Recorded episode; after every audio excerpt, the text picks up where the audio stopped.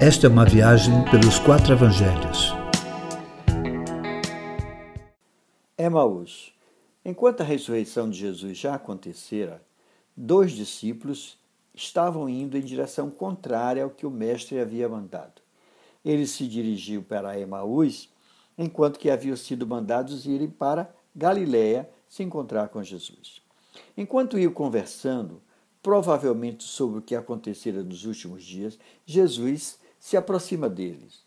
Porém, o embotamento dos olhos, devido à tristeza que os abatia, não permitia que reconhecessem o Mestre. Jesus os provoca a fim de despertá-los da cegueira, perguntando sobre o que falavam. Os discípulos se mostravam espantados por, por imaginarem que somente aquele homem não soubesse de nada do que havia acontecido a Jesus. Então retrucaram, dizendo: Estamos falando sobre coisas que aconteceram a Jesus de Nazaré, que foi poderoso em obras e palavras diante de Deus e do povo, mas que foi entregue pelos principais sacerdotes e autoridades para ser condenado à morte e o crucificaram. Mas hoje já é o terceiro dia que tudo isso aconteceu. E ainda que algumas mulheres tenham dito que foram ao sepulcro e não encontraram, e tal informação ter sido confirmada por alguns discípulos, não cremos que tal coisa possa ser verdade. Eles estavam desiludidos. A ressurreição prometida não acontecera. Era o que o coração deles sentia.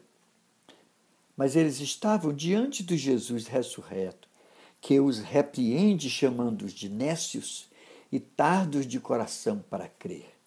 Não somos diferentes daqueles discípulos, meus irmãos. Temos as Escrituras diante de nós e ainda assim não cremos em tudo que Jesus falou.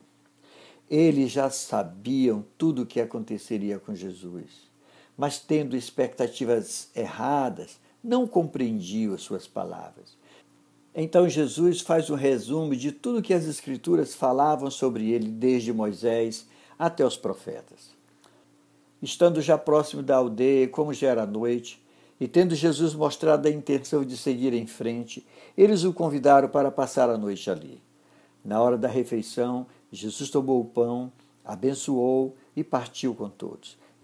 Neste momento, os olhos dos discípulos se abriram e o reconheceram.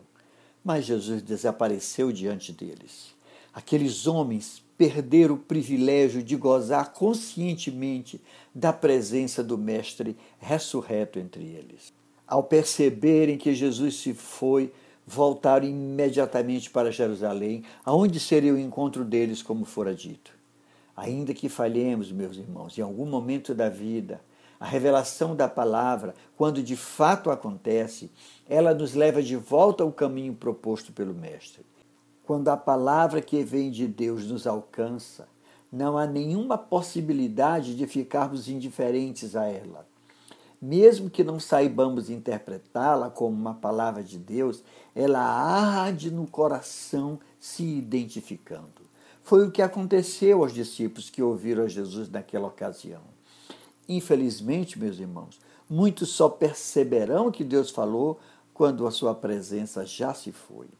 Queridos, não podemos perder a visitação do Senhor em nossas vidas.